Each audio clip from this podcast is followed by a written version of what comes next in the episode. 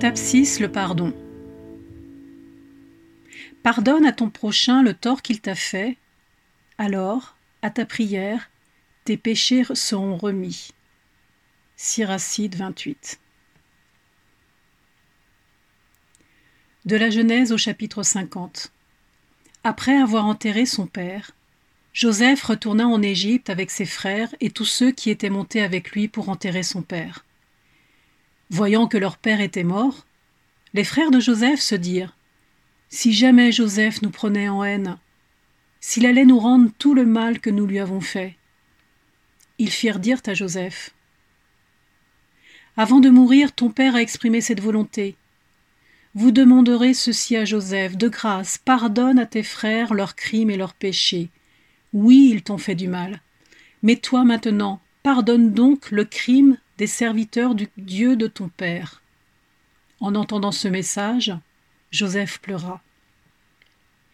Puis ses frères vinrent eux-mêmes se jeter à ses pieds et lui dire Voici que nous sommes tes esclaves. Mais Joseph leur répondit Soyez sans crainte, vais-je prendre la place de Dieu?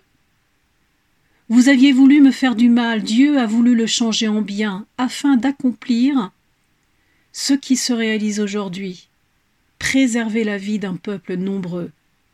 Soyez donc sans crainte, moi je prendrai soin de vous et de vos jeunes enfants. Il les réconforta par des paroles qui leur allaient au cœur. Joseph demeura en Égypte avec la famille de son père, et il vécut cent dix ans.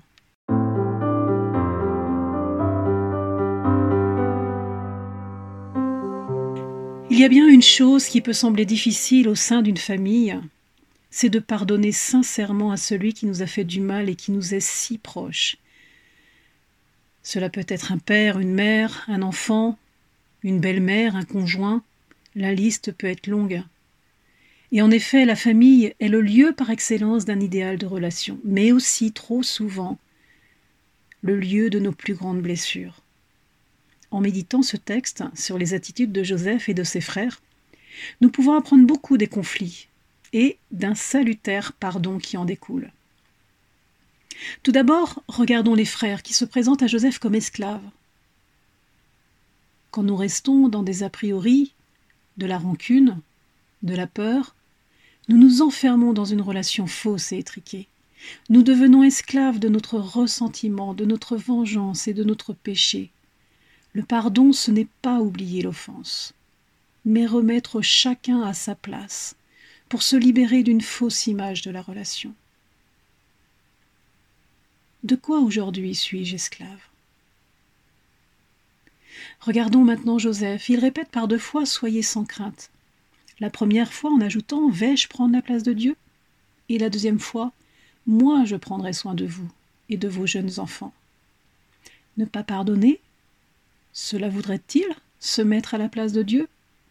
Finalement, qui suis-je pour juger, critiquer et enfermer l'autre dans son acte? À quelle place est-ce que je me mets en oubliant de regarder ce frère tel qu'il est, avec ses fragilités? Son offense, bien sûr, mais créé à l'image de Dieu. Face à ma douleur, j'oublie trop souvent que je suis créé pour la vie.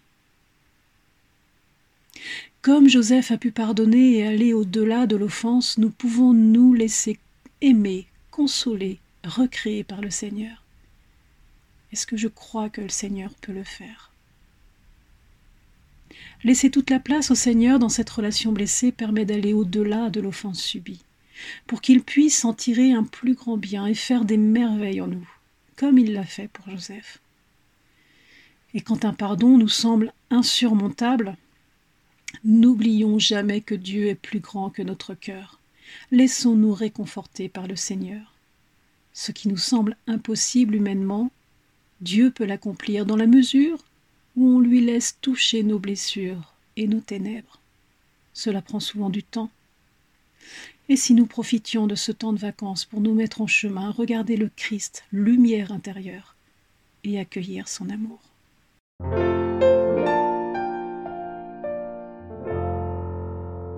Quelques mises en pratique. Si je me sens agacée, par un enfant en particulier ou un membre de ma famille. Le temps d'une journée, je prie spécialement pour cette personne, dans l'action de grâce, et je fais l'effort de lui donner encore plus d'amour par des paroles et des gestes, comme Joseph. Donner un pardon est un chemin à prendre en choisissant un cas concret quel serait le premier petit pas à faire? Dieu est miséricorde, et si je profitais des vacances pour approfondir une démarche intérieure de pardon et recevoir le sacrement de réconciliation. Et puis, prendre un temps de prière en méditant sur ce passage de la Genèse 50 et en demandant la grâce de cheminer dans un pardon à donner.